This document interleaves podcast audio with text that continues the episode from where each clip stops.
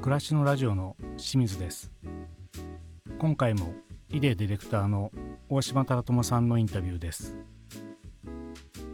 前回はイデーというブランドのことについてお話を伺いました。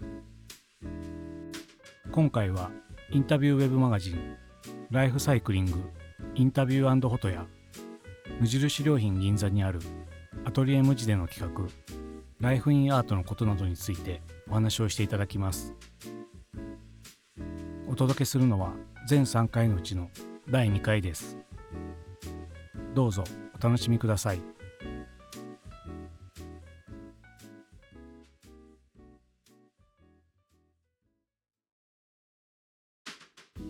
無印とイデが一緒になって、はい。その頃大島さんはカフェにまだいらっしゃったんですか？そうですね。飲食事業部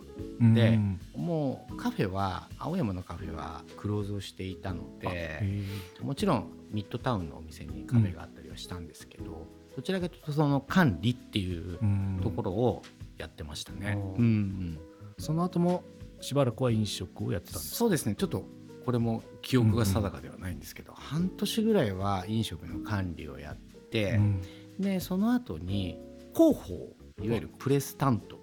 になったっていう感じですかね。それは抜擢だったんです希望されていったんですか、とその当時青山にあったカフェの店長やってたんですけれど、面白い人たちがやっぱりお客さんとしてたくさん来ていて、うん。まあ、本当にね洋服のデザイナーの方とかスタイリストの方とか、うん。あとはレコード会社の人とか、うん。まあ、いらっしゃってそういう方とコミュニケーションをよくとっていて、うん。なんかその頃から少しずつこうネットワークができていたっていうのはあるのかなと思うのと、まあなんかそういう人たちと何かイベントをやったりするのもすごく好きで楽しかったので。うん。飲食とはまた違う仕事が、まあ、できないかっていう相談をしてちょっと移動したっていう経緯がありますね。うん。実際そのプレスというか広報っていうのは、はどんな仕事をやってたんですか？主には取材対応ああやっぱですねそうなんですね。取材とか、あとはインテリアブランドの場合は家具のリースあるんですよね。はい。まあ、例えばインテリア雑誌の家具特集とかっていうとはい。スタイリストの方が一つのお部屋をコーディネーションするからイデーの家具を貸してほしいとかっていう、うんまあ、リースの対応をしたりだとか、あとは例えばテレビ番組でイデーのお店を取材したいですって言った時に対応したりだとか、まあ、あとは単純にこうインテリアの、まあ、雑誌の商品紹介みたいなこととか、うんうんイベント紹介とか、はい。そういったことを対応したりだとか、そういった仕事とあとはカタログを、うん。まあ、当時イデーは紙でまだ作っていたので、カタログの制作みたいなところも、うん。あの広報が担ってやってましたね。割とこうクリエイティブなところに近づいていったような感じね。そうですね、はい。もちろんそのねカフェの店長時代も、うん自分たちでフリーペーパー作ったりとあかそういったこともやってましたし、うん。音楽のイベントをやるとか、うんあとは料理のイベントをやるとかなんかそういうことも自分たちで考えてフライヤーも作っうん。てやっていたので、飲食でやってきたことをじゃあイデーっていうブランドとしてどううん。やっていくかみたいなことを考えるようになったっていうところですかね。なのでその延長線上にあったっていう感じですかね。うん。じゃあそう結構カフェの中にいろんな要素があったそうなんですよ。まあ本当にそれも時代的に、うそういうことが面白いとかうん。楽しいとかかっこいいとか、うん。なんかやっぱりそういうふうにカフェっていうのが単純に飲食店っていうだけではなくてこう、フランスでいうよくこうサロンって言われるじゃないですか、はいうん文化の発信基地みたいなうんなんかそういう意味合いが当時のカフェっていう場所ってあったよなっていうふうには思いますね。確かにあの時代、まあ、2000年初期ぐらいまでは、カフェが大きなムーブメントというか、うんいっぱいできたし、はいそこにやっぱみんなが行ってたっていうのはありましたよね。そうですね。ううんん。それもチェーン店っていうよりはなんか一個一個際立ったお店がいうっぱいあってね。うん。まあその一つにイデーの青山の店があったわけですよね。まああのそう思います。う。ん、でその広報の仕事の中ではい。何か面白い仕事とかあったんですか、実はその広報っていうのもやりながら当時から音楽も好きでレコードもたくさん集めてたんですけど、古いものもやっぱり好きで、はい。やっぱりヴィンテージのものとか、まあ、それは使うものから飾るものまで結構好きで自分でも勉強してたし、まあ手にも入れていてで一回その商品担当になる前に広報っていう立場でここに買い付けに行かせてもらったりだとか、であとはこれは今でも自分ではライフワークって言ってるんですけど、うん、ちょうどこう2011年の3月に震災があったじゃないですか。はい、でやっぱりあのことで暮らしに対していろいろ考え直すというか、うん、やっぱりこれからの暮らし方についていろいろ思考される方も増えてきたっていう中で、はい、そういう方たちに自分にとっていい暮らしって何だろうっていうことをなんか考えるきっかけになるようなことができたらいいなと思って、でそれはなんか自分の中ではインタビューウェブマガジンだったんですよね。はい、で広報っていう仕事がメインなので、うん、やっぱり平日はね業務も少ないわけではなかったので、やるので精一杯だったんですけどなんかどうしてもそれをやりたくって自分で、まあ自分でっていうかまあ皆さんそうだと思うんですけど企画書を作って、こういうインタビューマガジンをやりたいですっていうのを当時の上司にプレゼンして、で通常の業務に支障がないように、今だとちょっと問題があるかもしれないんですけど、当時は休みの日にやります、全部。で予算も自分のできるだけつながりのあるカメラマンの方と一緒にやります、っていうことを、まあ、条件に少し予算を出してもらって、うん、ライフサイクリングっていうインタビューマガジンをスタートさせたっていうのも候補のことなんですよね。そうなんですね。最初はこう自分の知り合いからお宅の取材をさせていただいて、はい、でライフサイクリング大切にしてることってご自宅に行って写真は撮るのでどうしても写真はお宅の写真がメインにはなるんですけど、うん、聞いてる内容としてはインテリアのこだわりは何ですかっていうことではなくて、うん、何を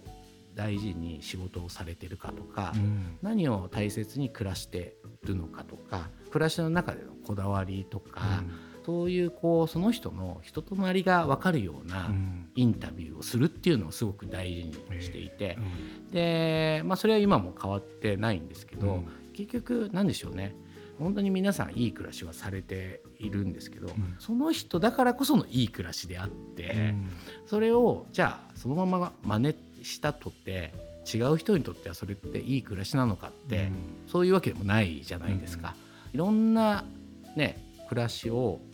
見ていく中で、いろんないい暮らしってあるよなっていうのを見てもらいながら自分にとっていい暮らしってどういう暮らしなんだろうなっていうのを本当に考えてもらいたいっていうことをすごくテーマにやってまあ今もいるんですけどね、やっているんですよね。うん、なので本当に最初は自分でインタビューしてでカメラマンにその間に基本的に横にいるんで、どういうインタビューをしてるかっていうのは聞いてるんで、押さえてほしいところはなんとなく押さえてもらって、ここだけは撮ってほしいっていうのは指示してあとはもう自由に撮ってもらって、でインタビューが終わったら自分で文字起こししてでカメラマンからレタッチ前の画像が来て、その中で自分で選んで戻して、でレタッチ後のやつが届いてそれを自分でウェブでアップしていたっていう。本当に一人でやってたんですね。本当に一人でやってます。すごいですね。休日を返上して。あそうですね、まあ、だから半分趣味って言ったらおかしいですけど、ね、まあ、本当にライフワークというか、うん、なんかまあそれはもう自分自身もすごく勉強にもなるし、うん、刺激にもなるしそういうことで見てる人たちにも本当にやっぱりいい暮らしについてもっともっと考えてもらう、まあ日々考えることって、なんかすごく大切だなって思っていて、それは仕事もそうだし日々の何気ない日常も考えて意識するだけですごく満足度っていうか、豊かさって違うと思うんですよね。なんか美味しい水を飲むっていう行為も本当にこれって美味しい水だよなって思いながら考えながら飲むのと何も考えずに飲むのとの感動の違いってあると思うんですけど、はいはい。そういうまあ些細なことも気を配るっていうか気を使うっていうことを別にお金をかけることが豊かな暮らしにつながるんじゃなくて、意識することが豊かな暮らしになるっていうふうに思うんですよね。なんかそれをライフサイクリングのようなインタビューを通してであったり、自分がやってる企画であったりで少しでも伝えて感じてもらえて考えてもらえたら嬉しいなっていうふうに思って。うん。そういうきっかけを作るっていう意味ではすごくいい仕事ですね。ウェブでやって紙にもしてあそうですね。あの本当に途中から賛同者というか、うん。外部の方に相談をしたらなんかすごくいいインタビューだから、うん。最終目標を本を作るっていうことにしてごい。出会いは本当無印良品のカタログかなんかの撮影をうん。少し手伝っていて、うんで撮影現場に行ったらその編集者の方がいてへえ。その人に話をしたら協力をしてくれることになって、うん。でそれでぐっとインタビューする対象者うん。のバリエーションが増えてそれまでは自分の知り合いはい。のなんかテレフォンショッキングみたいにあ。の取材したら次 誰かおすすめの人いるっつって紹介してもらったりしたこともあったぐらいだったんで、そこからもう少しいろんな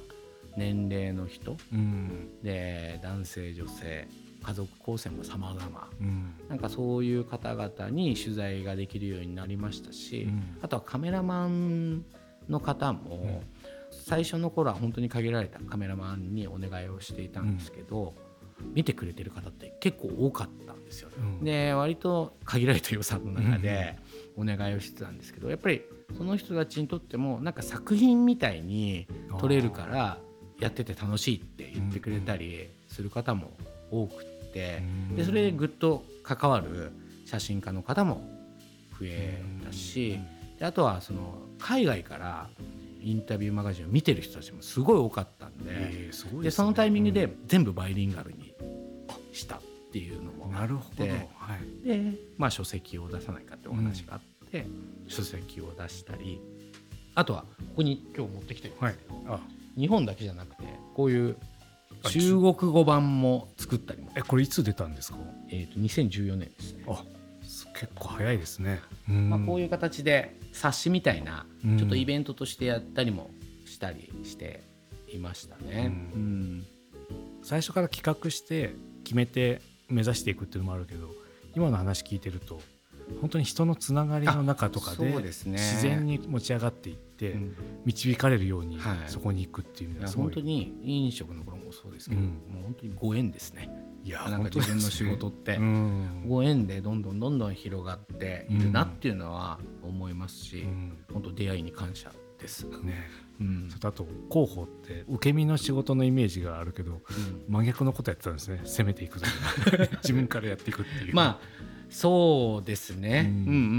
ん。ライフサイクリングをまた復活してはい。今動き始めてますけども、アトリエ無地とかもやっていて、うん。はい。なんかちょっとそこにつながっていくような要素が今感じたんですけど。あ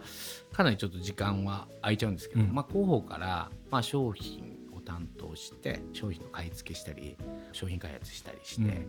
でその後イデの全体を見るようなディレクターっていう役割で、まあ、仕事をすることがうん。メインになって、いろんなその企画をやったりうん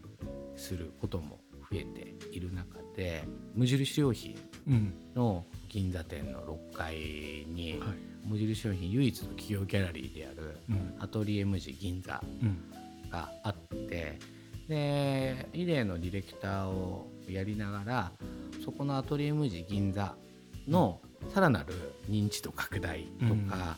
こうもう少し広い視野でうん。何か企画を考えていくみたいなところで関わるようにうん。なったんですようんね。でそれと同時にそのイデでやってきていたアートのプロジェクトで「ライフ・イン・アート」っていうアートプロジェクトがあってこれはなんかこう日常の芸術うん。なんですけどイデが考えるこう多種多様なアートの在り方を探るプロジェクトで、やっぱりアートって言葉ってまだまだそういうアートイコール難しいみたいな、何回ちゃんと理解しないといけないんじゃないかとかアートって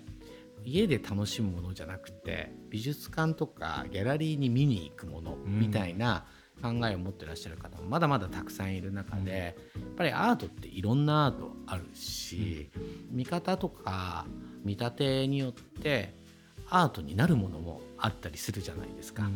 なんかその辺りをまあいろんなテーマでイデーの中で提案をしていくっていうプロジェクトなんですけれど、そのプロジェクトをなんかもう少しイデーの店舗だけじゃなくってもう少し広げたいって思っているタイミングで、ちょうどそのアトリエムジ銀座の話もあって2021年の夏にじゃあアトリエムジ銀座を拠点にライフインアートの企画をやりましょうっていう話になって、やったのが初めて、まあ、アトリエムジ銀座とイデっていう共同企画みたいな感じでスタートしたのが2021年のライフインアートエキシビジョンっていう自分たちが考える芸術祭みたいなことをテーマにイデとか無印良品と、まあ、親交があるアーティストとか作家の方にお声がけをして、無印良品銀座全館を使ってギャラリー化するみたいな、あとは併設する無地ホテル銀座のお部屋もアートを飾ったり、拠点であるアトリエ無地銀座のギャラリーでももちろんアートを展示したり、であのサテライト会場って言って銀座周辺のギャラリーさんとか、喫茶店とかそういうところにアートを展示させてもらうみたいな。でまあ回遊をしてもらっていろいろなアートがあってなんかアートってまあなんでしょうね。パーソナルなものじゃないですか、うん、なんか結局こうアートって自分が良ければ正直成立するような側面ってあるなと思っていて、うんうん、なんかその辺りをもう少し気軽にアートに触れてもらったりアートをお部屋で楽しんでもらったり、うん、そういったことができるような企画をやったんですよね。うん、うん、面白かったですね。僕もあれ見に行きましたありがとうございます。本当にね純粋に絵を描いてる人もいれば、うん、廃材でオブジェクトを作ってる人もいれば、また古いヴィンテージに手を加えて作品にするような人もいれば、一方でね柚木三郎さんみたいに、はい。まあ、本当に民芸館の大御所のタペストリーを飾ったりするスペースもあったり、今イデーであったり無印良品が考えるなんかアートのあり方みたいなことが表現できたんじゃないかなというふうには思ってます。うん、うん、そういうのも本当にちゃんとかしこまった場所に、まあ、飾られているようなものもあったけど、うん、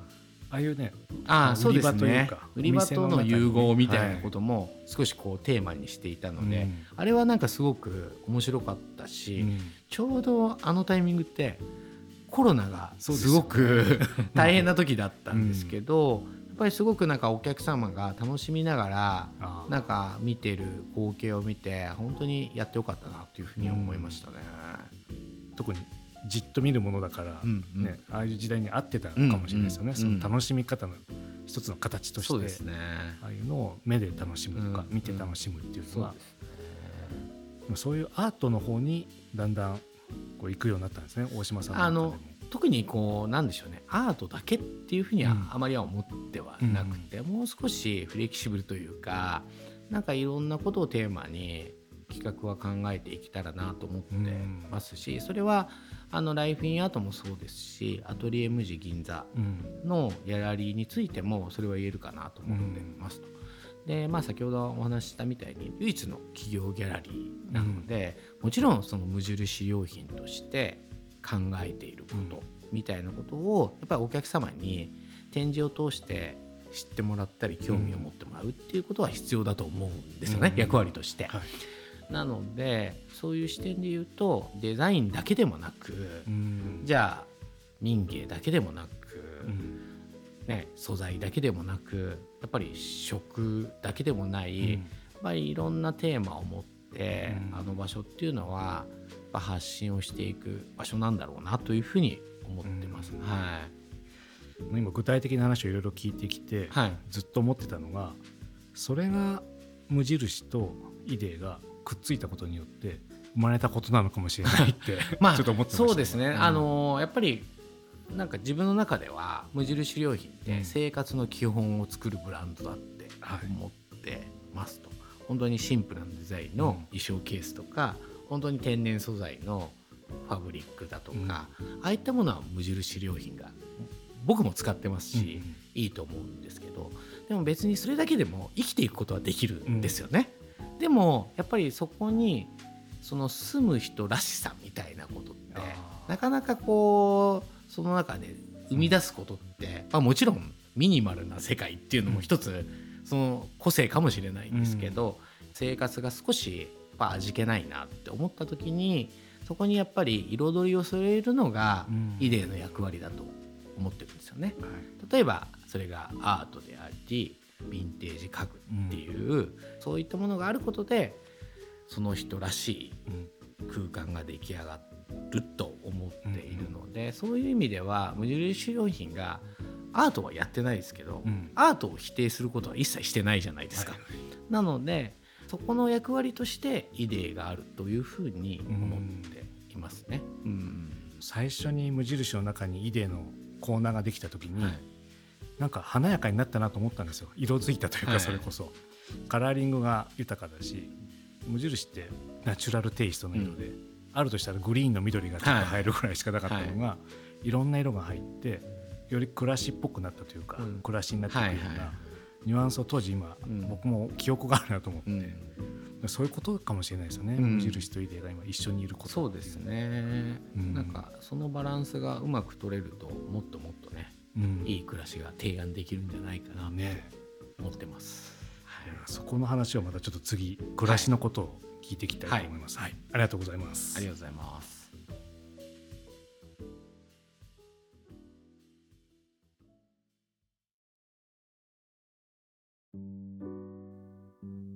かがでしたでしょうか？大島忠友さんにインタビューウェブマガジンライフサイクリングインタビューフォトや無印良品銀座にあるアトリエ無地での企画ライフインアートのことなどについてお話をしていただきました。